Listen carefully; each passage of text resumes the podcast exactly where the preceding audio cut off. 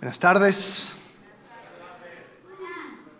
Hoy eh, tenemos un programa especial para los niños de 8 a 12 años, 8 a 12, eh, independiente de Kids, tenemos ah, algo especial para los preadolescentes, te están esperando ya, eh, vamos a tener algo en la oficina de la iglesia.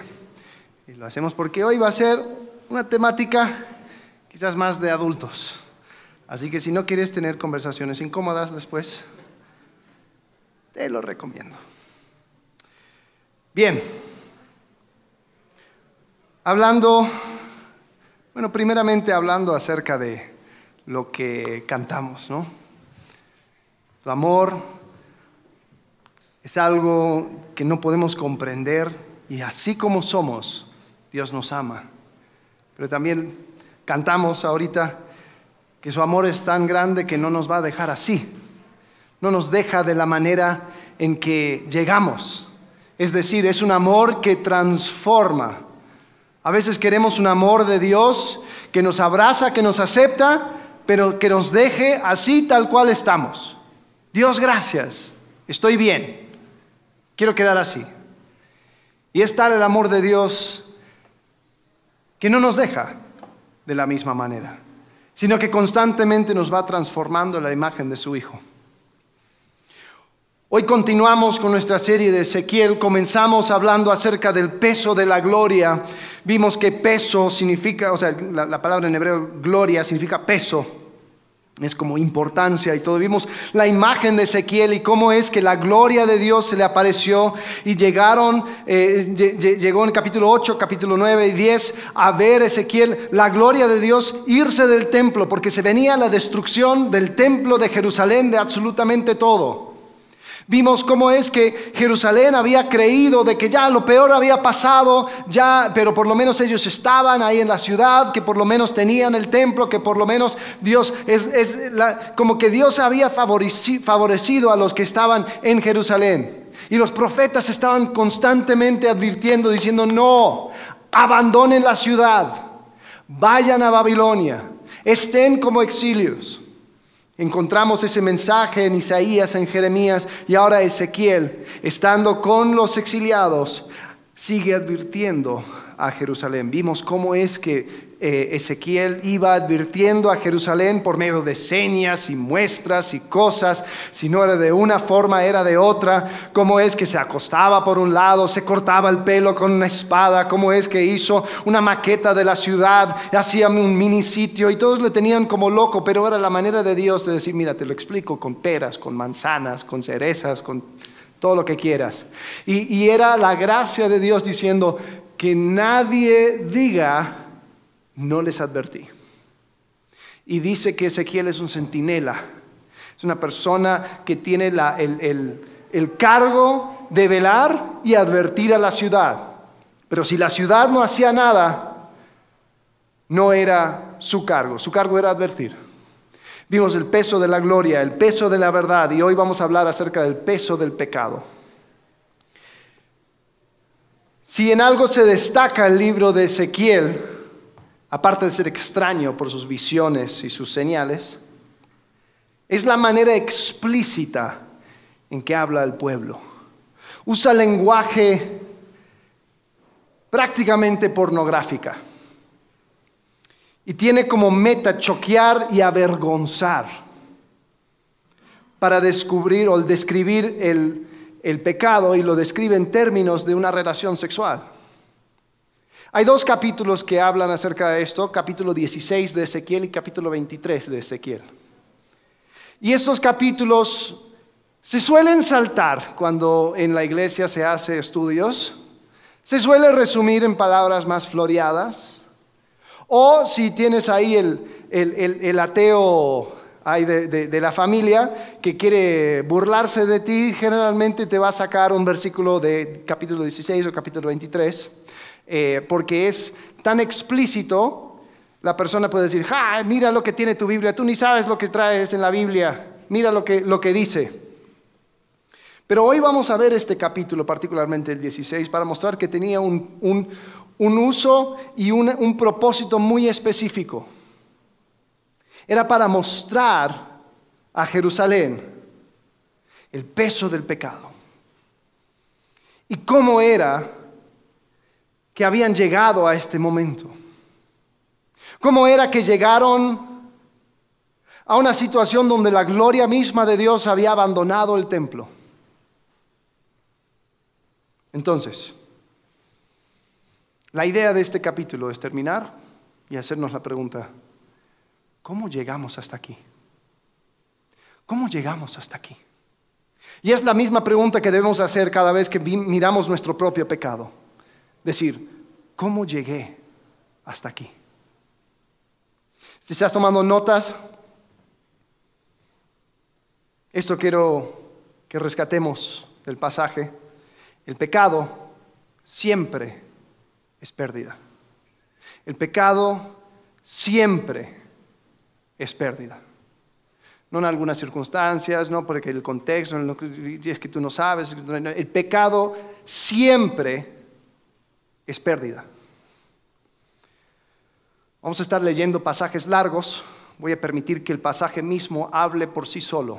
Pero para eso les pido por favor que me acompañen en seguir el, lineamiento, el, entendimiento, lo, que, lo que quiere expresar Ezequiel. Así que por favor, si tienen sus teléfonos, que sea solamente para la Biblia, eh, esto no va a ser un pasaje o un mensaje que vas a poder campechanear con Facebook en una mano y con la Biblia en la otra. Así que por favor, les pido su comprensión y su atención. Comencemos. El Señor me dirigió la palabra. Hijo de hombre, échale en cara a Jerusalén sus prácticas repugnantes. Adviértele que así dice el Señor omnipotente. Jerusalén, tú eres cananea de origen y de nacimiento. Tu padre era amorreo y tu madre hitita. El día en que naciste no te cortaron el cordón umbilical, no te bañaron, no te frotaron con sal, no te envolvieron en pañales. Nadie se apiadó de ti, ni te mostró compasión brindándote estos cuidados. Al contrario, el día en que naciste te arrojaron al campo como un objeto despreciable. Pasé junto a ti y te vi revolcándote en tu propia sangre. Y te dije, sigue viviendo, crece como planta silvestre Tú te desarrollaste, creciste, te hiciste mujer. Y se formaron tus senos y te brotó el vello, pero tú seguías completamente desnuda. Tiempo después pasé de nuevo junto a ti y te miré. Estabas en la edad del amor. Extendí entonces mi manto sobre ti, cubrí tu desnudez. Me comprometí e hice alianza contigo y fuiste mía lo afirma el Señor Omnipotente. Te bañé, te limpié la sangre y te perfumé. Te puse en vestido bordado y te calcé con finas sandalias de cuero. Te vestí con ropa de lino y de seda. Te adorné con joyas. Te puse pulseras, collares, aretes, un anillo en la nariz y una hermosa corona en la cabeza. Quedaste adornada de oro y plata vestida de lino fino, de seda y de telas bordadas. Te alimentabas con el mejor trigo y con miel y aceite de oliva. Llegaste a ser muy hermosa. Te sobraban cualidades para ser reina. Tan perfecta era tu belleza que tu fama se extendió por todas las naciones. Pues yo te adorné con mi esplendor, lo afirma el Señor Omnipotente. Sin embargo, confiaste en tu belleza. Y valiéndote de tu fama te prostituiste. Sin ningún pudor te entregaste a cualquiera que pasaba. Con tus mismos vestidos te hiciste aposentos idolátricos de vistosos colores y allí te prostituiste. Algo nunca visto. Con las joyas de oro y plata que yo te había obsequiado, hiciste imágenes masculinas y con ellas te prostituiste ofreciéndoles culto. Les pusiste tus vestidos bordados y les ofreciste mi aceite y mi perfume. Como ofrenda de olor fragante les presentaste el alimento que yo te había dado, el mejor trigo, el aceite de oliva y la miel. lo afirma el Señor Omnipotente. Tomaste también a los hijos y las hijas que tuviste conmigo y los sacrificaste como alimento a esas imágenes. No te bastaron tus prostituciones. Inmolaste a mis hijos y los pasaste por fuego como ofrenda en honor a esos ídolos. En todas tus repugnantes prácticas y prostituciones, no te acordaste de los días de tu infancia, cuando estabas completamente desnuda y te revolcabas en tu propia sangre. ¿Cómo llegamos a esto? Teniendo todo, Israel dejó su lugar de reina y esposa de Jehová para prostituirse. El pecado siempre es pérdida. ¿Qué es lo que se pierden? Pues se pierden muchas cosas. La primera cosa que se pierde es una pérdida de perspectiva. Se pierde la perspectiva cuando peco. Una perspectiva de la historia mayor. ¿Ves? Cuando Dios comienza sus razones y su su acusación en contra de Jerusalén no comienza con lo que sucedió ayer ni la semana pasada. Comienza con la historia desde antes de que llamó a, Abraham. Si tú te acuerdas de la historia que se cuenta en Génesis, Dios toma a una pareja de Ur de los Caldeos, que era una zona hitita, amorrea, cananea, y les llama o sea, Abraham y Sara no eran personas especiales, eran gente comunes y corrientes. Y cuando Dios les llama, les llama ya a ellos estando viejos. Es decir, no había esperanza para este, este pueblo, esta nación. Dios les llama y es, si, piensas en una nación, era una nación que nadie daba un peso por ella. Era como un niño abortado, dejado en un campo para que muera. Pero Dios lo permite crecer. Dios lo guarda, Dios lo cuida. Y después cuando salen de Egipto, Dios les llama al monte Sinaí para darles su ley y en un sentido casarse con el pueblo, decir yo me voy a comprometer contigo, tú te comprometes conmigo, yo seré tu Dios y tú serás mi pueblo. Y esta pequeña nación empezó a prosperar. Y prosperó y prosperó a tal punto que los reyes, como el rey Salomón, venían personas de todas partes de la tierra para conocer a esta nación, a este imperio, como era la de Israel. Entonces Dios le recuerda ¿Cómo era? Ustedes no eran nada especial. Ustedes no, no, no, piensen que, que yo no les hice nada o llegaron así por su propia destreza o su propia inteligencia o su propio poder. Nadie daba un peso por ustedes. Pero Jerusalén se enorgulleció y perdió la perspectiva. Se olvidó. Un ejemplo de esto lo podemos ver en Génesis, la historia eh, de Jacob y Esaú.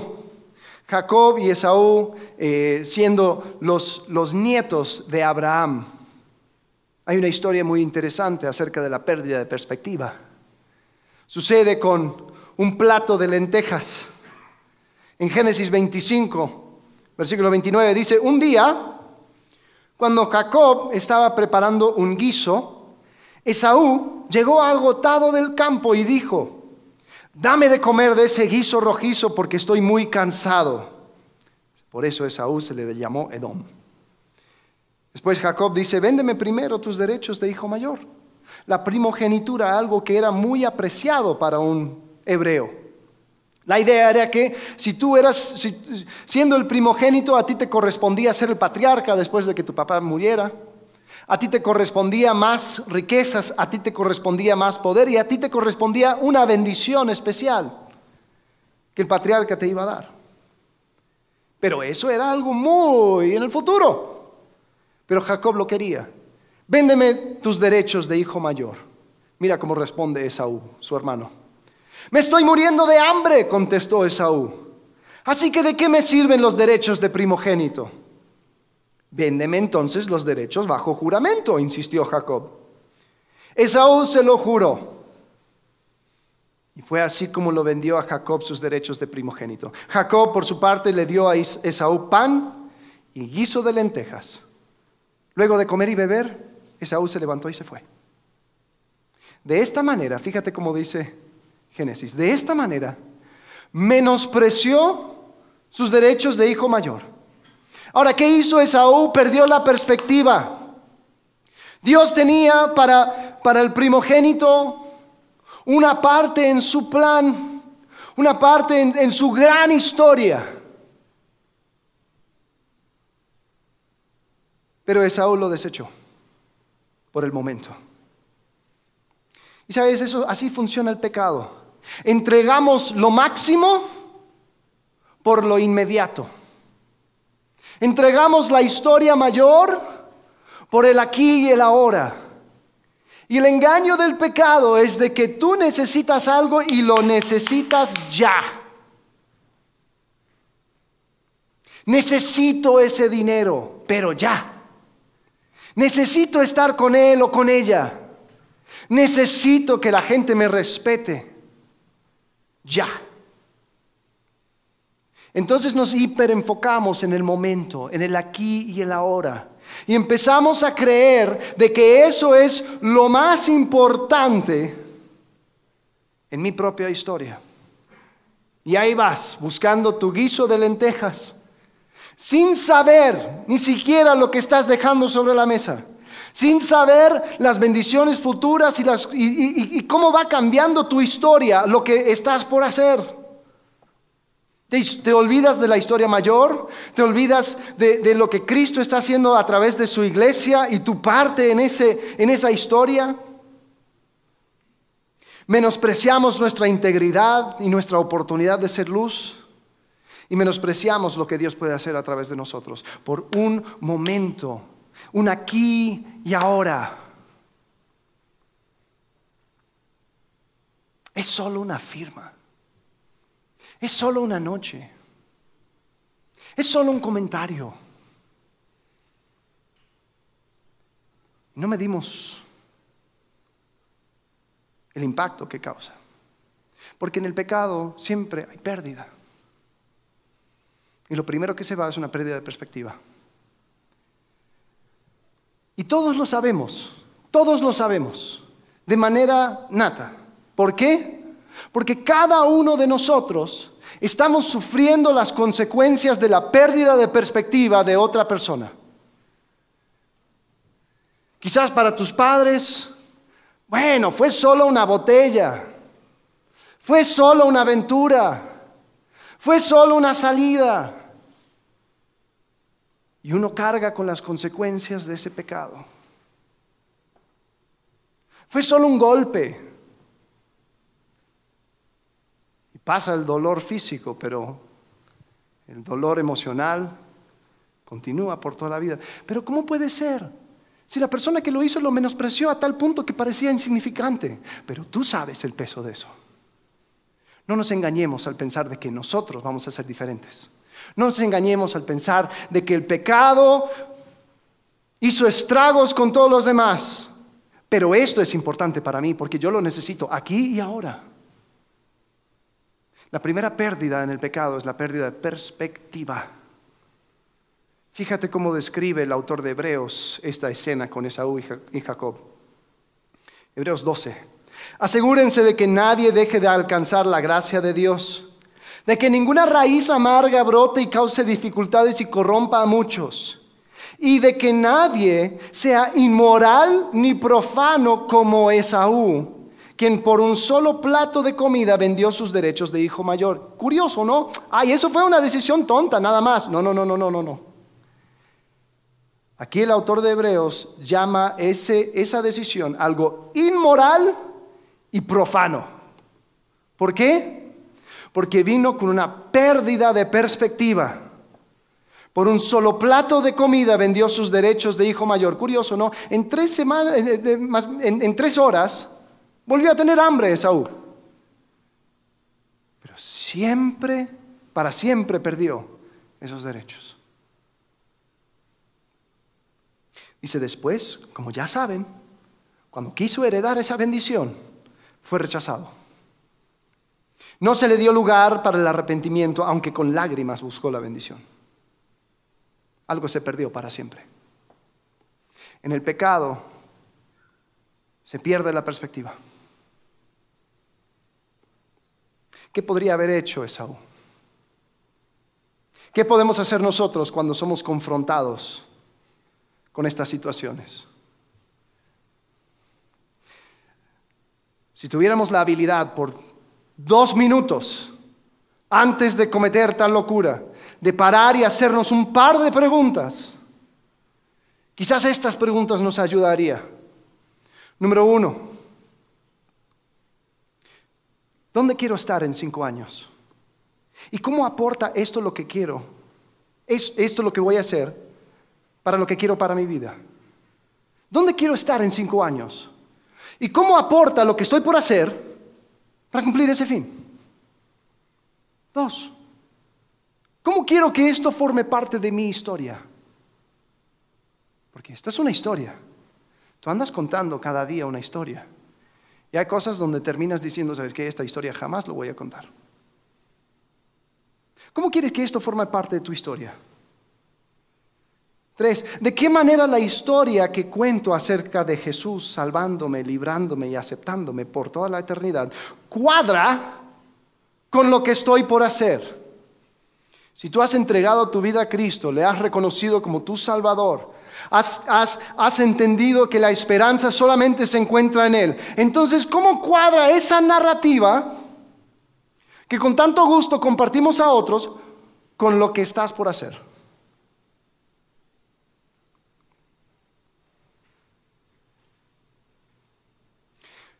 Sinceramente no le tengo mucha esperanza a estas preguntas porque el engaño mismo del pecado te hace rechazar estas preguntas para decir, no, no, no, es que tú no entiendes, yo necesito esto ya. Solamente aquí importa, en este momento. Pero el pecado siempre es pérdida, una pérdida de perspectiva. La próxima cosa que se pierde en el pecado es la identidad. Hay una pérdida de identidad. Continuemos, Ezequiel capítulo 16. Ay de ti, ay de ti, afirma el Señor omnipotente. Para colmo de tus perversidades, construiste prostíbulos en cada plaza. No hubo esquina donde no te exhibieras para prostituirte. Te abriste de piernas a cualquiera que pasaba y fornicaste sin cesar. Te acostaste con los egipcios, tus vecinos de grandes genitales, para enfurecerme y multiplicaste tus fornicaciones. Yo levanté mi mano para castigarte y reduje tu territorio. Te entregué a las ciudades filisteas que se avergonzaban de tu conducta depravada. Una y otra vez fornicaste con los asirios porque eras insaciable. Lo mismo hiciste con los comerciantes de Babilonia y ni así te quedaste satisfecha. ¿Qué mente tan depravada la tuya? afirma el Señor omnipotente. Te comportabas como una vil prostituta. Pero cuando en cada plaza armabas un prostíbulo, y te exhibías en cada esquina, no te comportabas como una prostituta, pues no cobrabas nada. Adúltera, prefieres a los extraños en vez de a tu marido. A todas las prostitutas se les paga. Tú, en cambio, les pagas a tus amantes. Los sobornas para que vengan de todas partes a acostarse contigo. En tu prostitución has sido diferente de otras mujeres. Como nadie se te ofrecía, tú pagabas en vez de que te pagaran a ti. En eso sí, eras diferente de las demás. Curioso. Dios quiere que Israel esté en medio de un mundo oscuro para que fueran diferentes a los demás. Y Jehová aquí está diciendo, sí, la verdad, fuiste diferente a las demás, fuiste peor que todas. ¿Cómo se llama una persona así? Esta mujer personificada, que en realidad es la ciudad de Jerusalén. Pues ni era reina, ni era esposa, ni siquiera prostituta. Jerusalén se había entregado a tantos dioses que ya no tenía identidad. El pecado nos lleva a una pérdida de identidad. Claro, como mis acciones no cuadran con lo que digo ser, entonces lo que termino haciendo es negando mi identidad. Y el pecado te susurra diciendo, no pienses, no sientas, solo vive el momento, olvídate de todo. Suena como una propaganda de Coca-Cola. Pero en realidad esa es la mentira que se nos susurra el pecado. En Santiago capítulo 1, versículo 13 dice que nadie al ser tentado diga, es Dios quien me tienta, porque Dios no puede ser tentado por el mal, ni tampoco tienta Él a nadie. Todo lo contrario, cada uno es tentado cuando sus propios malos deseos lo arrastran y seducen. Luego, cuando el deseo ha concebido, engendra el pecado, y el pecado, una vez que ha sido consumado, da a luz la muerte. El pecado comienza desde nuestros deseos desordenados, caóticos, y va creando algo que poco a poco nos va distanciando de cada aspecto de nuestra identidad, nuestras relaciones, nuestros contactos, las cosas que antes nos definían. Eso es lo que hace el pecado. Nos va distanciando, nos va distanciando, nos distanciamos. Y el pecado nos deshumaniza. Porque si te acuerdas del origen, del, del, propósito original del ser humano, fuimos creados a la imagen y semejanza de Dios para reinar y poner orden al caos. Pero ¿qué hago con el pecado? Entrego mi autoridad. Dejo a un lado el orden y tiro mi autoridad al caos para disfrutar el momento. Ahora, lo que termina sucediendo es de que o llegamos a una conclusión u otra, o decimos, bueno, esto va a ser la última, ya, esta y nunca más. O vamos en la otra dirección y decimos, bueno, la verdad es que yo me siento bien juzgado, entonces, quizás este pecado, esta cosa es mi identidad. Lo voy a abrazar, lo voy a hacer mío. Y así voy a sentirme feliz. Y ninguno de esos funciona. Porque cada vez que lo hago y digo, bueno, esta es la última y regreso, se va creando un peso cada vez más grande de mi propia hipocresía, de que no lo puedo soportar. Y si me vuelco hacia el pecado y digo, bueno, esta es mi nueva identidad, ya vimos con Jerusalén, no le sació nadie. Fue pasando de uno a otro, a otro, a otro. Hay una pérdida de, de identidad. Y Dios está diciendo a Jerusalén, oye, es que no te acuerdas de dónde viniste, de lo que hice por ti. ¿Quién soy para ti entonces? Ahora es importante destacar algo. Ezequiel usa estos términos y los, los, describe de una manera grotesca y sexual porque se trata de una relación con él. La identidad mayor de Jerusalén tendría que haber sido, en Jerusalén está la presencia y la gloria de Dios. Varias veces en el Antiguo Testamento cuando se describe a Jerusalén es Jerusalén donde he decidido poner mi presencia. Eso tendría que haber sido la, la tarjeta de presentación de Jerusalén. Hola, ¿qué tal? Soy Jerusalén donde Dios ha puesto su presencia. Entonces hubo un pacto, hubo una relación, hubo intimidad y se rompió. Y se rompió y se rompió y se rompió y se rompió y se rompió.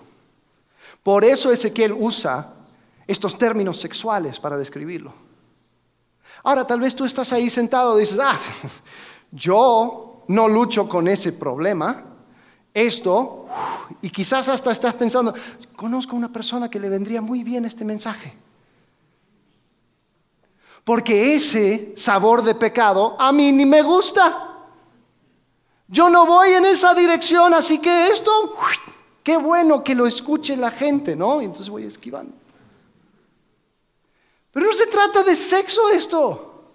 O sea, lo incluye, pero no se trata únicamente de este tipo de pecado.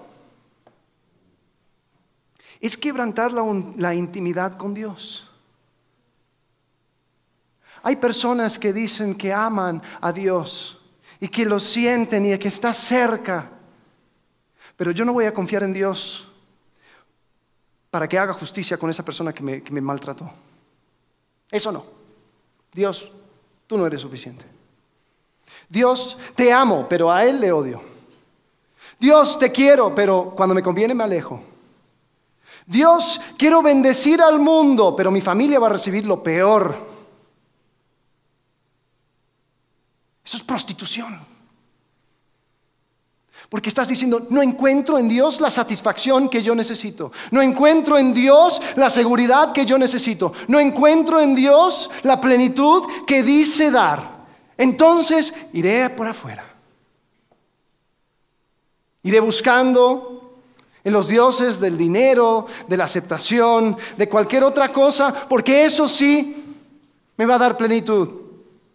Y la única cosa que tienes que hacer es cambiar los nombres de naciones, filisteos, eh, asirios, babilónicos, por tu pecado de cabecera. El, sabor del mes, ponlo ahí. Y tienes el mismísimo mensaje, con las mismísimas eh, características. Y esas también terminan creando una pérdida de identidad. Porque entonces, ¿quién soy? Si digo que confío en Dios hasta el mero momento que se me complica. Entonces, ¿quién soy? Que hablo palabras bonitas hasta que me caliento. Hasta acá ya, se me enciende y ya, ya empiezo a todo tipo de basura. Entonces, ¿quién soy? ¿En qué categoría te pongo? Dice Dios. El pecado siempre es pérdida. El pecado deshumaniza, te roba de tu identidad y de tu esencia, nos deja como animales. Hablamos de una pérdida de perspectiva una pérdida de identidad. Hay una pérdida también de vergüenza. Versículo 35. Por tanto, prostituta, escucha las palabras del Señor. Así dice el Señor omnipotente. Has expuesto tus vergüenzas y exhibido tu desnudez al fornicar con tus amantes y con tus ídolos. A estos les ha ofrecido la sangre de tus hijos. Por tanto, reuniré a todos tus amantes, a quienes brindaste placer, tanto a los que amaste como a los que odiaste. Los reuniré contra ti de todas partes y expondré tu desnudez entre ellos. Y ellos te verán completamente desnuda. Versículo 52, estoy saltando un poco. Dice, ahora tú, carga con tu desgracia porque son tantos tus pecados que has favorecido a tus hermanas al hacerlas parecer más justas que tú. La parte que saltamos está comparando a Jerusalén con Samaria al norte y con Sodoma al sur. Dice, Samaria y Sodoma son tus hermanas, pero ellas parecen justas comparado con ti, Jerusalén. Avergüénzate y carga con tu desgracia. Has hecho que tus hermanas parezcan más justas que tú. Jerusalén ya no tenía vergüenza. Era como la mujer adúltera en Proverbios 30-20. Dice, se limpia la boca y afirma, nada malo he cometido. Otro profeta, Jeremías, En su momento también habla acerca de Israel. Dice, ¿acaso se han avergonzado de la abominación que han cometido? No, no se han avergonzado de nada. Ni saben siquiera lo que es la vergüenza. Por eso caerán con los que caigan. Cuando los castigue serán derribados, dice el Señor. Es curioso porque en uno, uno, de los versículos que acabamos de leer dice que las naciones paganas tenían más vergüenza que ella. Dice, yo levanté mi mano para castigarla y reduje su territorio, te entregué a las ciudades filisteas que se avergonzaron de tu conducta depravada. Los filisteos, de donde vino Goliat, de, los de la costa, eh, donde había un montón de cosas que no, no era tanto de vergüenza. Ellos no tenían ningún problema con un montón de cosas, pero cuando veían a Jerusalén decían, uy, Sí, yo hago esto, pero no como ella. Ahora me lleva a la pregunta de la vergüenza. ¿Es la vergüenza algo bueno o malo? Es curioso que vivimos una sociedad donde no es bueno sentir vergüenza, no es bueno avergonzar a otros, pero a la vez Sigue siendo un insulto llamar a alguien un sinvergüenza. O sea, ¿cómo entonces? ¿No debería ser un halago? ¿Un, halago? El, el hablar, ah, tú eres muy sinvergüenza. Qué bueno. ¿Qué es la vergüenza entonces? La vergüenza es una respuesta de la conciencia. Es como el sistema inmunológico de la conciencia. Es la indicación de que algo está mal, de que traigo algo malo y dañino. Entonces cuando tengo vergüenza de algo, debo prestarle atención. Ahora, definitivamente hay personas que utilizan mal la vergüenza para manipularnos usan mal la vergüenza para, llegar a sus propios fines y manipulan a la gente. Hay personas que sienten vergüenza constantemente por algo que quizás no fue su culpa. Hay personas que sienten vergüenza por algo que ya fueron perdonados. Es correcto. Pero si seguimos con nuestro ejemplo de sistema inmunológico, eso es como una, una enfermedad autoinmune. Es decir, la alerta la señal de la vergüenza está funcionando mal. Anda mal un sensor. Pero cuando anda mal un sensor es arreglarlo, no poner cinta sobre el sensor. ¿Entiendes? La vergüenza nos alerta a actitudes, comportamientos, apetitos destructivos que no tienen lugar en nuestra vida. Es totalmente, completamente incómodo sentir vergüenza pero tiene una, función esencial. Así como la fiebre. ¿A quién le gusta tener fiebre? A nadie. Pero ¿quién puede reconocer la utilidad de una fiebre? Sí. Porque si no tienes fiebre, entonces lo que traes mal te va a comer. Uno debe agradecer por, por una reacción inmunológica. No es nada cómodo, pero es necesario. Así es la vergüenza. Imagínate el peligro de no tener vergüenza. Imagínate lo que sería ser un sinvergüenza. Pero sabes que cada vez que deliberadamente peco y trato de esconderlo y trato de no pensarlo y trato de hacer que no pasa nada, voy creando un callo. Hasta que finalmente no siento nada. El Nuevo Testamento llama eso una conciencia cauterizada. No siento nada. Soy un sinvergüenza. O peor, me enorgullezco de mi pecado. Lo abrazo como lo mío. Hay un libro que se llama Líbranos del mal, que habla acerca de la vergüenza en estos términos. Les quiero leer unas porciones.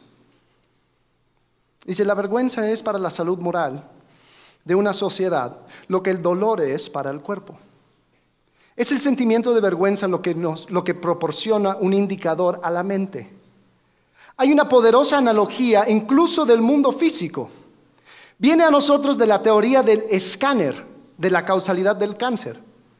La teoría propone que un cáncer incurable no es causado en última instancia por el cáncer en sí mismo, sino por un sistema de, detección que se ha estropeado. De acuerdo con esta hipótesis, las células sanas del cuerpo rutinariamente se vuelven cancerígenas. Por integrado, o pero integrado en el cuerpo, hay un sistema de detección y un mecanismo que entra en juego para identificar las células cancerosas y destruirlas antes de que tomen el control. No es el cáncer, sino la avería del sistema de, de detención lo que resulta fatal, lo que dice este autor, es de que en nuestro cuerpo hay una teoría acerca del sistema inmunológico de que el cáncer, siempre hay células cancerígenas, pero tenemos en nuestro sistema algo que lo detecta y que lo destruye antes de que tome lugar. Y el cáncer se empieza a apoderar de nosotros cuando ese sistema de detección ya no funciona. Entonces, el cáncer en realidad no es, no es el problema en sí, es la falla el sistema de detección. Entonces continúa y dice, qué lamentable es la condición a la que hemos llegado si sofocamos esa sensación de vergüenza que era parte del sistema de escaneo de la sociedad para detectar maldad y tratarla. La pérdida de la vergüenza en una sociedad es al final un ataque a toda la civilización. Criar a un niño sin vergüenza es criar a uno sin un sistema inmunológico contra el mal. El catálogo de crímenes en el seno de las familias y entre amigos es uno de los más dolorosos e incomprensibles. Los males que endosamos a los niños a manos de adultos responsables no son crímenes nacidos del odio, son pasiones desatadas y justificadas por una conciencia desprovista de vergüenza o remordimiento. La vergüenza está destinada a proteger a los que amamos pero nuestra cultura lo ha matado. Ahora que el nombre de Dios no es santificado y su reino no es bienvenido, tiene sentido clamar, líbranos del mal. Palabras poderosas. Y nosotros pensando que el mal, el máximo mal es de que siento vergüenza. No, el mal mayor es no hacerle caso. Esto fue escrito por un hombre que curiosamente falleció del cáncer después de su muerte, empezaron a mirar entre sus cosas y encontraron entre las cosas de este autor imágenes de mujeres desnudas, cientos de imágenes de mujeres desnudas. Algunas de esas mujeres eran sus empleadas. Él tenía varios salones de masaje y tenía un ministerio muy grande y antes de entregar dinero del ministerio a estas mujeres para, apoyarles, les decía que tenía que tener relaciones con ellas, o, ellas con él, ¿no? Y este hombre, además, como era ministro, después de tener relaciones sexuales con estas mujeres, les acompañaba en oración para agradecer a Dios por el regalo de estar con ellas. Su nombre era Rabbi Zacarías, un autor brillante, evangelista impecable, bueno, impecable en su, su mensaje. Una persona, así como acabamos de leer, totalmente capaz de describir el problema, pero completamente engañado y perdido por el pecado. Y este hombre ahora es una burla a todo lo que se dice acerca de Dios. ¿Te das cuenta que el pecado siempre es pérdida? ¿Cómo llegamos a esto?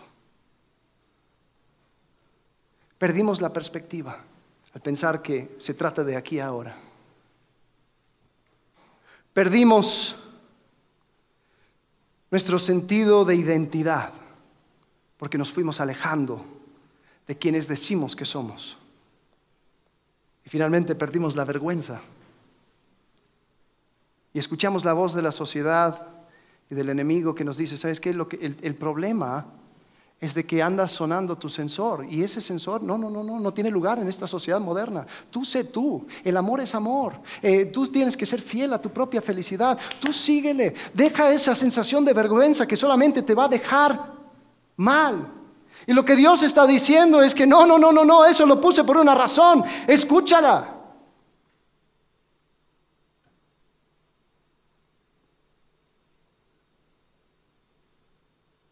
y de pérdida tras pérdida, terminamos perdidos. Terminamos sin rumbo. Terminamos sin sentido, sin identidad, sin perspectiva.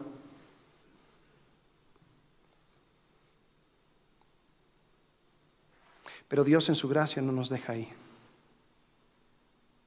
Continúa el capítulo 16. Así dice el Señor omnipotente te daré tu merecido, porque has menospreciado el juramento y quebrantado la alianza. Sin embargo, yo sí me acordaré de la alianza que hice contigo en, en los días de tu infancia. Y estableceré contigo una alianza eterna. Dios está diciendo, tú te olvidaste la perspectiva, yo no. Y yo voy a ser fiel a esa gran historia que estoy contando contigo. Y lo que inicié en tu vida no lo voy a acabar. Yo me voy a acordar. Y haré contigo una alianza eterna. Es decir, te voy a dar a ti una nueva identidad. Perdiste la tuya, sí, es cierto. Te perdiste por completo. Pero voy a hacer algo nuevo en ti. Yo me comprometo contigo, dice Dios. Tú te acordarás de tu conducta pasada y te avergonzarás. Cuando yo acoja a tus hermanas, la mayor y la menor, para dártelas como hijas, aunque no participan de mi alianza contigo.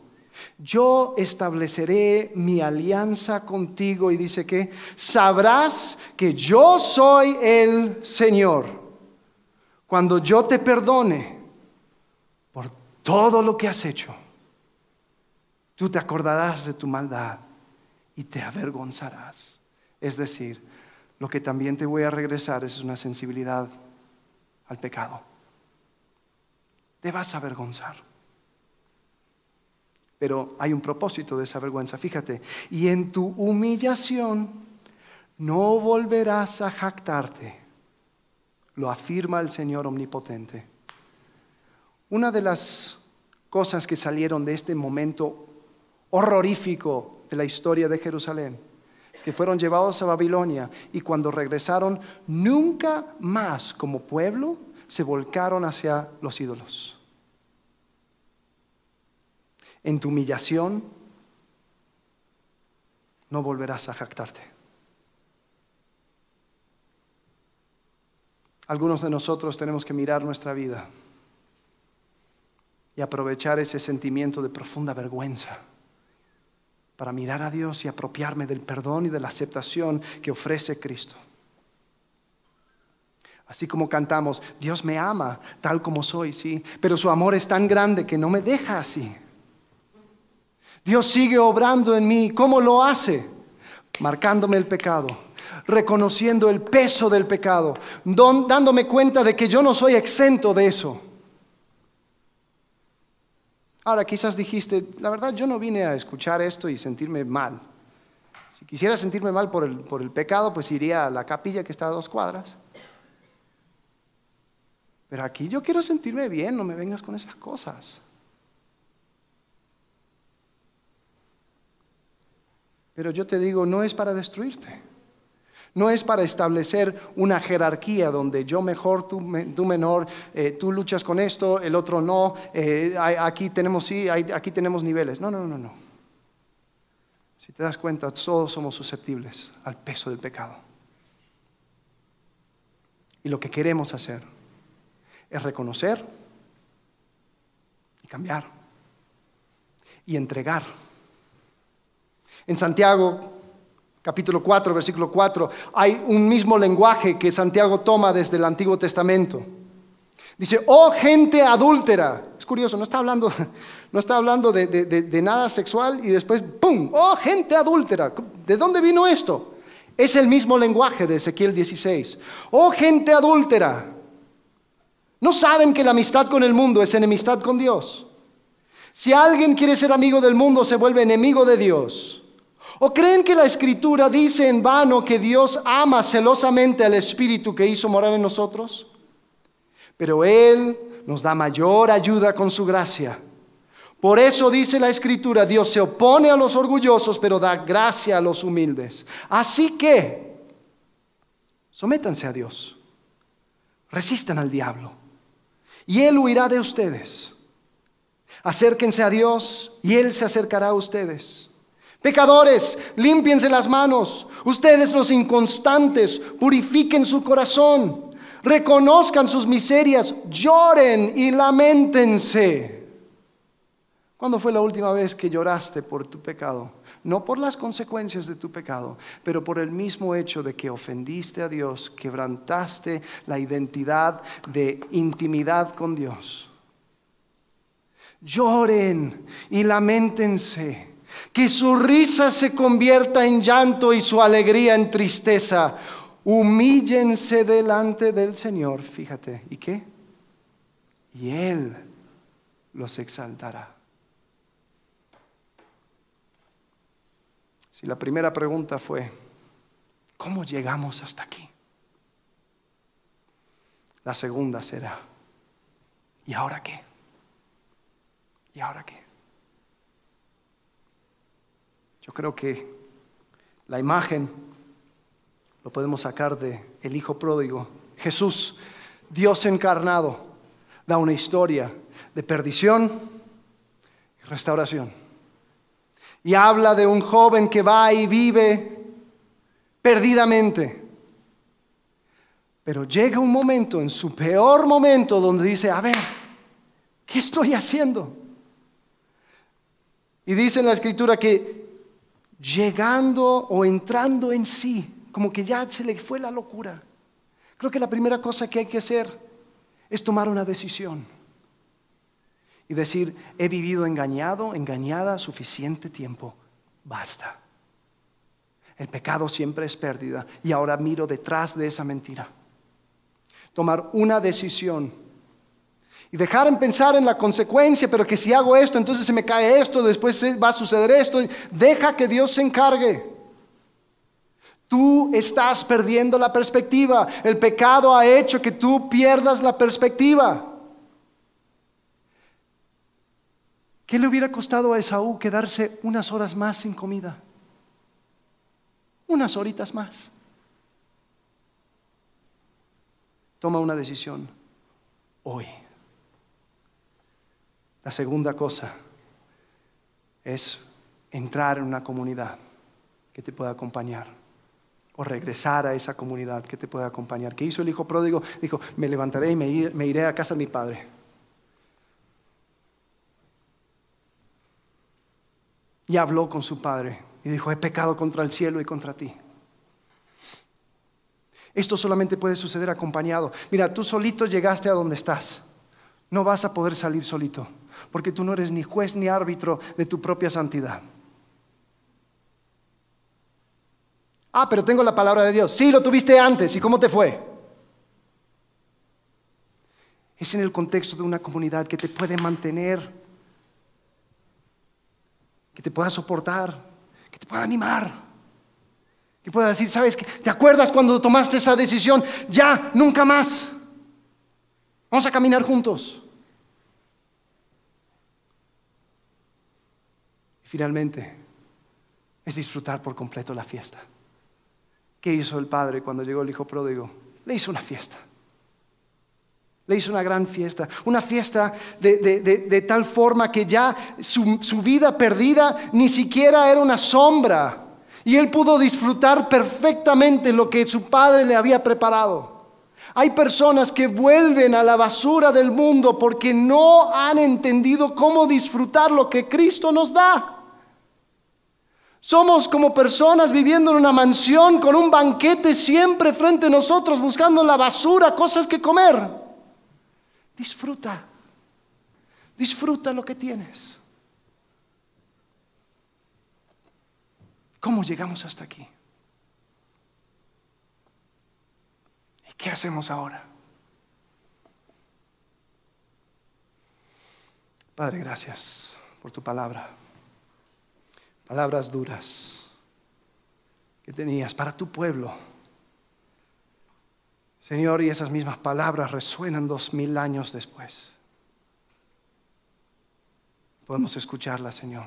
Te pido por cualquier persona en esta tarde que tiene ya identificado aquella cosa que tiene que dejar, que tiene que abandonar. Señor, que tome una decisión aquí y ahora. Señor, te pido que si hay alguien que no te conoce hoy, que pueda abrazar esa esperanza que solamente tú das, ese gozo que solamente tú puedes entregar. Señor, que se pueda reconocer pecador, pecadora, pero saber que en ti hay perdón, hay restauración, hay una esperanza. Señor, te pido por aquellos que ya tienen rato conociéndote, pero se han dejado engañar por el pecado.